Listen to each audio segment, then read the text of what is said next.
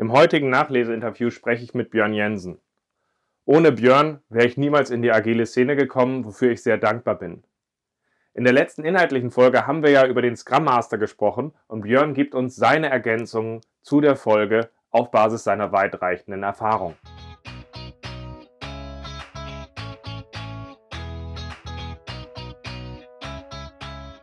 Scrum ist einfach zu verstehen. Die Krux liegt in der Anwendung für deine Zwecke in deinem Kontext. Der Podcast Scrum Meistern gibt dir dazu Tipps und Anregungen. Herzlich willkommen zu einer neuen Folge in meinem Podcast Scrum Meistern. Ich bin sehr froh, dass ich den Björn Jensen für ein Nachleseinterview heute gewinnen konnte. In der letzten Folge ging es ja um den Scrum Master und ich bin sehr froh, mit Björn über das Thema zu reden, weil wir kennen uns schon ewig, in dem Fall ewiger als mit jedem anderen, mit dem ich schon ein Interview geführt habe, weil ohne Björn wäre ich, glaube ich, niemals in dieser agilen Szene gelandet und dafür bin ich sehr dankbar, weil wir noch damals uns aus dem Studium, Studium kannten und Björn seitdem unglaublich viel äh, Erfahrung gesammelt hat und ich sehr froh bin, dass wir die jetzt hier in dem Podcast haben. Danke. Also, schön, dass du da bist. Danke für die kurze Vorstellung. Genau. Und das Thema war ja in der letzten inhaltlichen Folge war ja der Scrum Master, wo es mir vor allem darum ging, halt äh, darum, äh, nochmal einzugehen, dass der Scrum Master wirklich so der, die Rolle ist, die dabei hilft, dass Scrum funktioniert und in unterschiedlichsten Rollen einfach auch eine unterstützende und moderierende Funktion hat dabei, dass er gut hilft. Und was mich jetzt von Björn besonders interessieren würde, ist, Warum siehst du die Rolle des Scrum Masters so wichtig für das Gelingen eines guten Scrums? Das ist eigentlich relativ banal, relativ einfach. Wenn wir halt am Tun sind, dann sind wir am Tun. Das heißt, das Tagesgeschäft um, äh, um uns herum äh, hat uns irgendwie mit involviert. Und wirklich mal einen Schritt zur Seite zu treten und mal zu sagen, hey, pass auf, ja, ähm, wir nehmen uns mal Zeit, wir gucken mal drauf, wie das jetzt momentan auch überhaupt generell mit uns und unserer Zusammenarbeit ist. Ähm, das kommt da eher schnell unter die Räder. Man sieht so etwas relativ schnell, auch wenn man mit, mit Scrum-Teams startet, dass eine Retro eher abgekürzt wird, war man ja doch lieber lass uns mal ins Planning kommen. Wir müssen ja auch irgendwie liefern und so weiter und so fort. Und dieses Tagesgeschäft, da wirklich mal jemanden zu haben, der einem wirklich mal versucht, von einer möglichst neutralen Perspektive einen Blick drauf zu haben, worum geht's hier eigentlich? Was sind Themen, die man wahrnehmen kann, wo wir selber noch Potenziale haben, die wir dann ausschöpfen können, weil die sonst einfach unter den Teppich fallen. Ne? Das mhm. ist also, da ist für mich der, der Scrum Master sehr, sehr wichtig und sehr, sehr wertvoll, dass man diese Rolle auch hat, und, ähm, und tatsächlich auch nochmal zu gucken, also es ist eine Rolle und es ist keine Person und diese Rolle braucht auch ihre entsprechende Aufmerksamkeit. Mhm. Das macht Sinn. Was ähm, aus, der, aus der Folge würdest du dann nochmal hervorheben? Was würdest du sagen, sind so ein paar Highlights, die, die du, du sagen würdest, die nimmt man besonders aus dieser Folge mit? Mhm. Was ich sehr schön fand, war zum einen, der Punkt, wo du, wo du beschrieben hast, ähm, wie man das als Scrum Master schaffen kann, tatsächlich sich Freiraum auch zu schaffen, dass man halt sich äh, selber dieser Aufmerksamkeit dann halt auch Luft geben kann zum Atmen. Und da war ein kleines Ding, was ich gerne zitieren möchte, das hattest du nochmal mit reingebracht. Wo wollt ihr meine Unterstützung? Denn ihr seid am Steuern. Also das, das zeigt so ein mhm. wunderbares äh, Ding, wo die Verantwortung eigentlich liegt. Also ich habe als Scrum Master bin ich Unterstützer. Ich helfe, dass da was passieren kann. Ne? Und äh, im Grunde helfe ich nicht dadurch, dass ich Aufgaben abnehme, sondern ich helfe, dass ein Team das selber bewerkstelligen kann und vielleicht auch besser bewerkstelligen kann. Und das ist eine wunderbare Geschichte. Und da, das ist so dieser letzte Punkt aus dem Zitat, ihr seid am Steuer. Also wem gehört der Prozess? Und dem, der Prozess gehört im Grunde dem Team selber.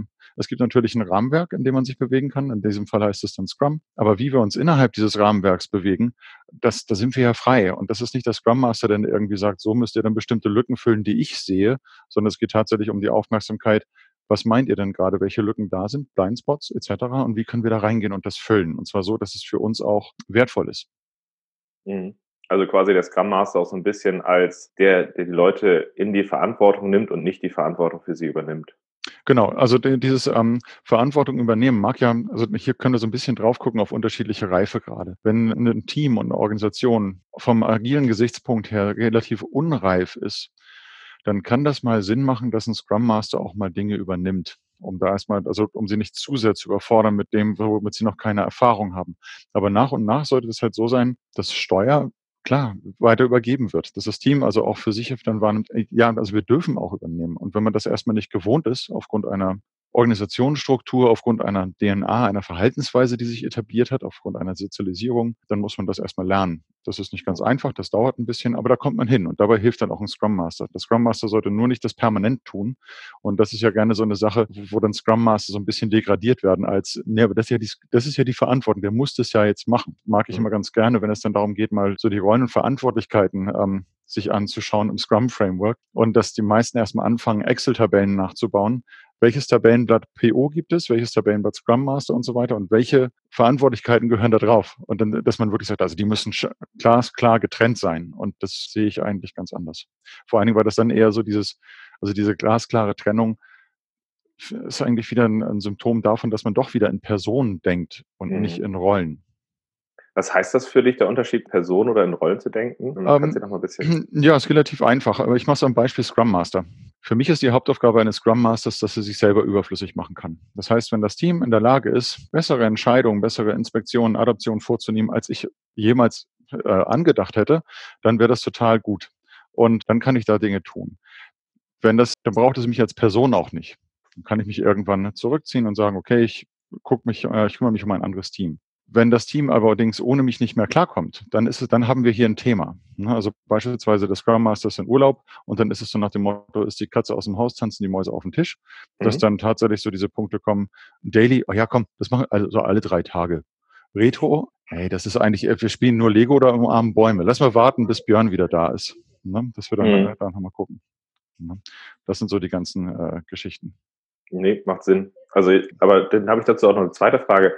Ich glaube, das Scrum-Team wird sogar später eingeführt in Scrum Guide, oder? Also es war ja erst, glaube ich, erst Scrum Master und Entwicklungsteam da, dann kam der Product Owner und das Scrum-Team kam, glaube ich, sogar als letztes. Ich habe tatsächlich das so ein bisschen anders im Kopf. Ich meine tatsächlich, dass der Scrum Master die letzte Rolle war, die sich so ein bisschen etabliert hat. Und das äh, Scrum-Team an sich als Konglomerat, äh, das ist dann ja erst im Nachgang äh, geschaffen, wo man dann halt sagt, okay, also wie nennen wir dieses ganze Ding eigentlich, um da dann auch nochmal zu gucken, dass wir eine geteilte Verantwortung haben. Und es gibt bestimmte Bereiche, wo der eine, die eine Rolle eher ihren Fokus drauf hat, die andere Rolle hat eher einen Fokus auf dem. Und dann gibt es noch eine Rolle, die so ein bisschen oben drüber ist. Mhm. Oder, oder oben drüber ist eine blöde Ausdrucksweise.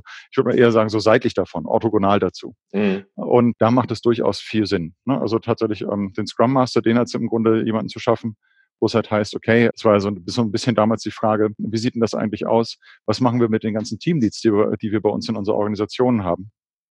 Und dann war die erste ähm, Reaktion zu sagen, jetzt haben wir flache Hierarchien, jetzt können die alle raus, brauchen wir nicht mehr.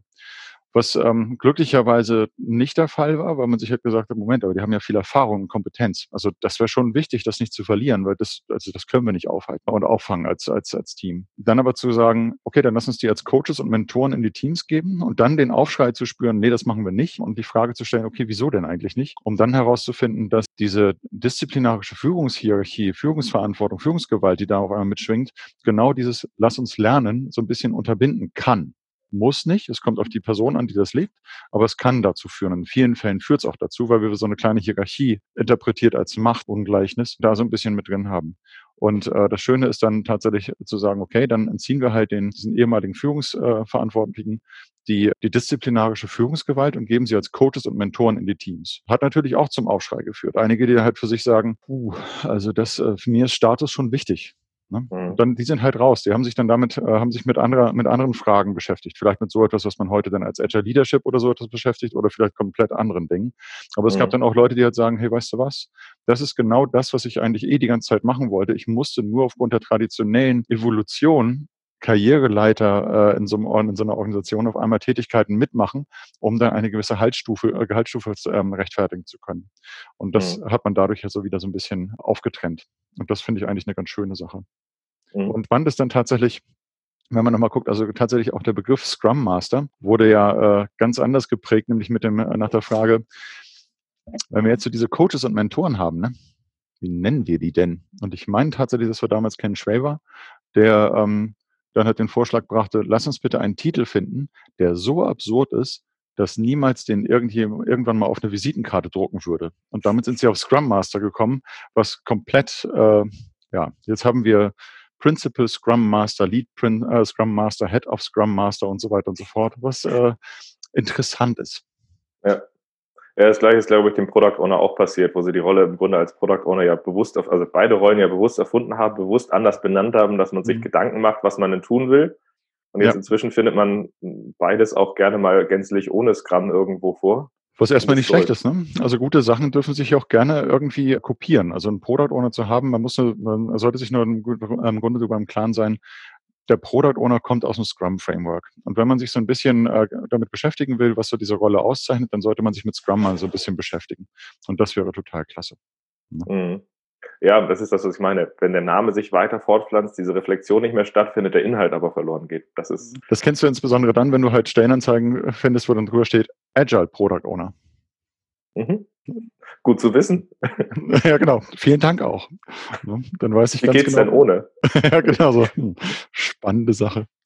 Ja. Ja, was mich aber jetzt tatsächlich zu der spannendsten Frage immer hier auch im Pod, hier in der Folge bringt, das ist nämlich, ähm, wir haben jetzt darüber gesprochen, was du hervorheben würdest. Jetzt würde mich interessieren, was würdest du ergänzen oder was siehst du vielleicht sogar anders? Für mich ist, was ich gerne so ein bisschen noch mit reinbringe, tatsächlich nochmal hervorzuheben, dass der Scrum Master wirklich hilft, aber er ist keine Methodenpolizei und schon gar nicht irgendwie, er betreibt keine Art von Prozessfaschismus. Also wirklich zu sagen, also Scrum in Reinkultur muss immer und überall draufstehen. Ne? Das ist für mich nicht die Aufgabe eines Scrum Masters. Also ich erwarte auch eine Reflexion davon, macht, also ist Scrum jetzt hier wirklich angebracht? Und wenn es nicht angebracht ist, dann machen wir da halt was anderes und äh, dann heißt meine Rolle vielleicht auch anders. Das ist aber auch egal. Also es geht nicht um einen Rollentitel, es geht nicht um das Framework, sondern es geht nachher um, was möchte ich damit bewirken. Und ähm, das wiederum ist für mich dann halt auch der Punkt, wenn eine Organisation nach zehn Jahren immer noch Scrum macht, bin ich mir nicht sicher, ob da wirklich Lernen stattgefunden hat. Mhm. Ne, also das könnte, da könnte man sich äh, die Frage stellen. Dann auch nochmal zu schauen und zu gucken, dass der Scrum Master natürlich auch ähm, Enablement im Vordergrund hat. Das hattest du ja auch nochmal gesagt. Und tatsächlich ist es halt hier beim Enablement nicht nur zu sagen, wir können jetzt die Scrum-Choreografie nachtanzen, sondern wirklich an der Stelle einfach zu gucken, es geht ums Lernen. So, also was können wir tun, um schneller zu lernen? Und für mich hat sich, äh, ich habe unterschiedliche Perspektiven auf Scrum gehabt über, äh, über, den, über die Laufe der Jahre. Zuerst dann gedacht, es sei ein cooles Framework, um, äh, um Produkte zu bauen, dann äh, hin zu geiles Framework, wo auch geile Teams entstehen dürfen.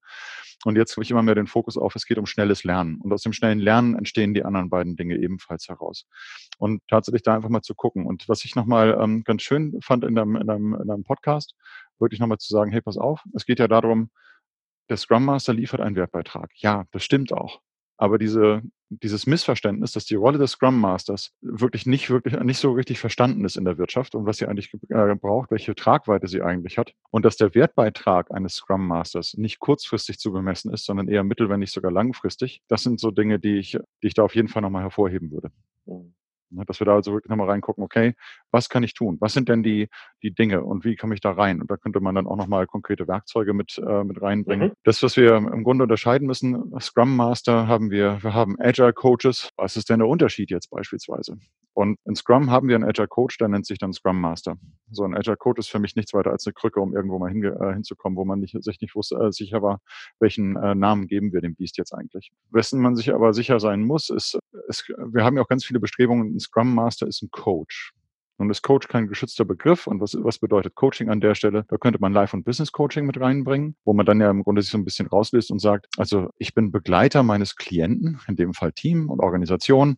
Ich bringe selber keine Lösungsvorschläge, sondern äh, ich helfe, dass sie selber zu, auf Lösungen kommen. Dem mhm. gegenüber steht aber dann dieser amerikanische Sports-Coach-Begriff was mhm. wieder ein bisschen was anderes ist, weil der hat auch Ideen von Strategien, der, der, der trimmt auch so ein bisschen, schleift manchmal ein bisschen, ist auch unangenehm und auch das ist valide.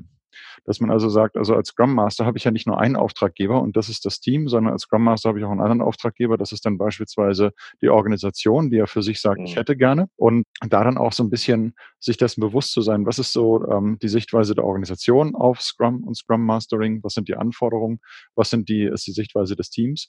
Und für mich ist da ganz wichtig, tatsächlich dieses zu Anfang auch mal abzustecken, dass man für sich sagt, okay, was erwartet ihr denn von mir als Scrum Master? Das einfach mal mit, mit hinzunehmen, sowohl von der Organisation, also auf, äh, auf Management-Ebene. Ganz wichtig ist aber auch nochmal zu gucken, liebes Team, was erwartet ihr denn von mir als Team? Also wer soll ich für euch sein? Um dann aber auch nochmal klar Feedback zu geben, was könnt ihr denn von mir erwarten und was nicht? Mhm. Also was, was, was bin ich nicht bereit mhm. zu tun? Und im Umkehrschluss nicht nur zu sagen, okay, ich höre mir eure Erwartungen an, sondern auch am Anfang gleich ganz klar zu kommunizieren, was erwarte ich von euch? Also wenn wir das Spiel spielen wollen, was ist das, was ich von euch erwarten kann und seid ihr bereit, da mitzugehen? Ne, dass es nicht nur mhm. unidirektional ist, sondern es geht hier um Beziehungen und äh, die sind halt bekannterweise immer multidirektional. Macht Sinn. Macht Sinn.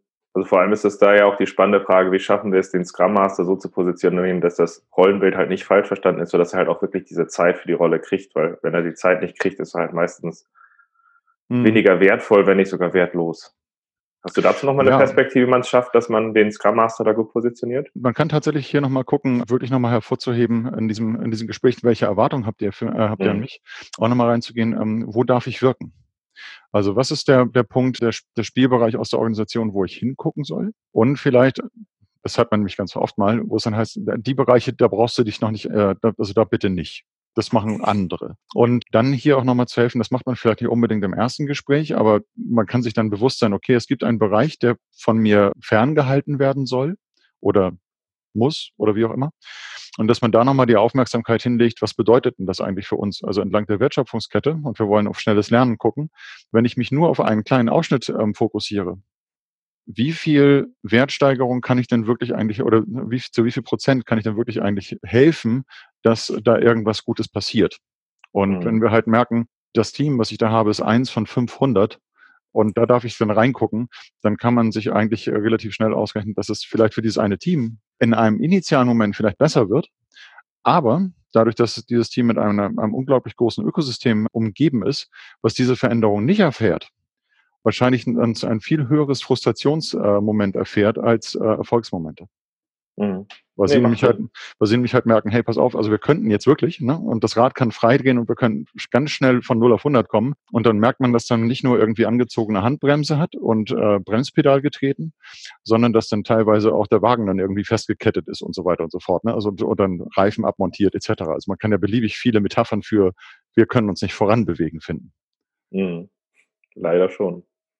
Ja, und die, die Umgebungen, in denen wir so tätig sind, die sind ja auch äußerst kreativ, was sowas angeht. Ja, es ist ja gewachsene Struktur und keiner ist perfekt. Und da geht es, wie du halt gesagt hast, zu Recht ja auch ums Lernen. Ja, und ähm, vielleicht auch hier nochmal, um nochmal als Scrum Master so ein bisschen für sich einen Punkt zu machen. Man sollte sich, glaube ich, ganz klar darüber bewusst sein, dass Veränderung erstmal nicht einfach ist. Das geht nicht von jetzt auf gleich. Es kommt natürlich immer so ein bisschen darauf an, was ist das Maß der Veränderung, die wir da jetzt gerade bewegen wollen. Wenn ich mir aber angucke, es gibt ja so in den vergangenen Jahren, äh, äh, haben ja die Anfragen aus also dem Finanzsektor sehr stark zugenommen. Das heißt, wir haben es mit Banken zu tun, mit Versicherungen etc. Und ähm, teilweise sind diese Organisationen also relativ alt. 100 Jahre, 150 Jahre, 200 Jahre. Und das, was wir hier in diesen Organisationen häufig vorfinden, ist immer noch eine Sozialisierung, die ähm, genau dieses Alter dieser organisatorischen DNA hat. Das heißt, es sind also teilweise 150, 200 Jahre Erfahrung, die da drin sind. Und wenn dann so, ein, ähm, so, ein, so eine äh, Initiative ausgerufen wird, morgen müssen wir alle agil sein, dann weiß ich relativ schnell, dass das so nicht funktionieren wird.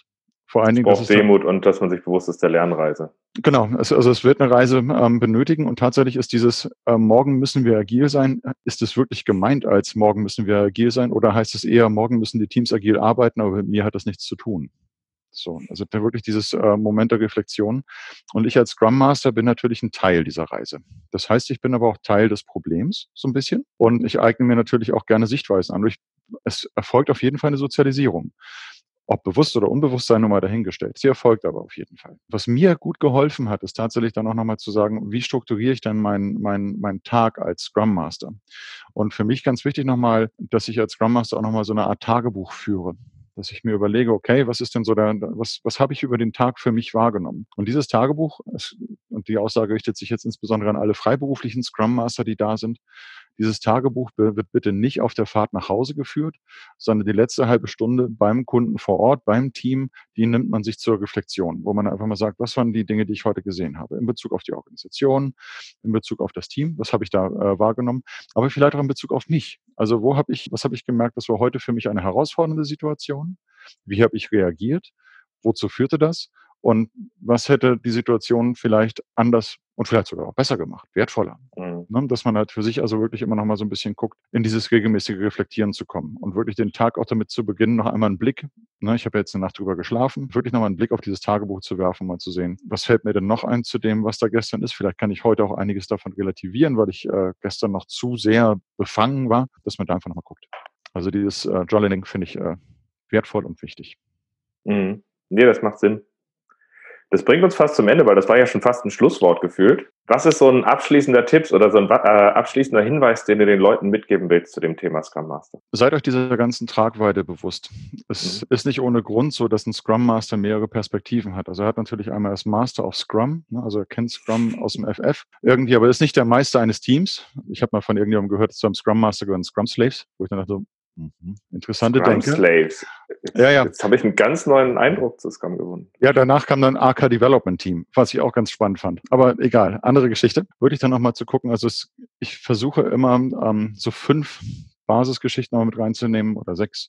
Ähm, als allererstes ein Scrum Master ist definitiv ein Trainer, der Wissens vermitteln soll, äh, Vermittlung soll, immer in dem Fall, wo es da ist. Und zwar nicht nur ins Scrum-Team rein, sondern so ein Scrum-Team ist ja auch Umgebung von einem Ökosystem, also wirklich auch in das Ökosystem. Ne? Also wenn Scrum Master limitiert ist auf Teamebene, dann läuft da schon organisatorisch was falsch. Das ist ein systemischer Fehler. Das nächste Ding ist, ich muss mir aber auch ein Bild, ein Verständnis davon machen, wo kann die Reise hingehen. Ich bin also als Scrum Master auf jeden Fall auch Mentor. So, dann dieses Facilitaten von Meetings, dass man da gut und effizient, effektiv zu Ergebnissen kommt, ist eine Sache. Coaching, äh, Coach zu sein, ist auch nochmal gut. Vergesst aber bitte bei einem Coaching von Teams etc. nicht, dass zum Scrum Mastery auch Self Mastery gehört. Also immer nochmal zu reflektieren, wie sehr bin ich denn eigentlich Teil dieser Gleichung und was kann ich tun, um dann ein Stück weit immer weiter rauszukommen. Denn ich möchte ja nicht Teil der Gleichung sein, sondern eigentlich soll, soll die Gleichung aufgehen ohne mich. Und das wäre eigentlich ganz schön. Ne? Damit bin ich dann ja im Grunde raus. Das wäre so das, was ich noch so hätte. Nicht schlecht. Tja, Björn, danke für deine Eindrücke. Ich finde sie sehr spannend und ich finde auch sehr schön, wie sie sich ergänzen. Also und einfach nochmal ein gutes Bild geben. Mir hat es auf jeden Fall nochmal geholfen, gerade auch zum Beispiel der Punkt, den du gerade gesagt hast, mit achtet nicht nur aufs Team, sondern versucht die Balance zwischen euch selbst und dem Team mit drin zu sein. Ihr seid Teil mhm. der Gleichung. Und ansonsten freue ich mich, wenn wir dich in den nächsten Folgen irgendwann auch nochmal wiedergewinnen können für ein Thema, weil demnächst werde ich die weiterführenden Themen bearbeiten und da bist du ja auch natürlich relativ mit dabei. So gesehen freue ich mich, wenn wir uns bald mal wieder hören. Gerne. Danke dafür, dass ich hier sein durfte. Genau. Und dann an alle, bleibt gesund. Ciao.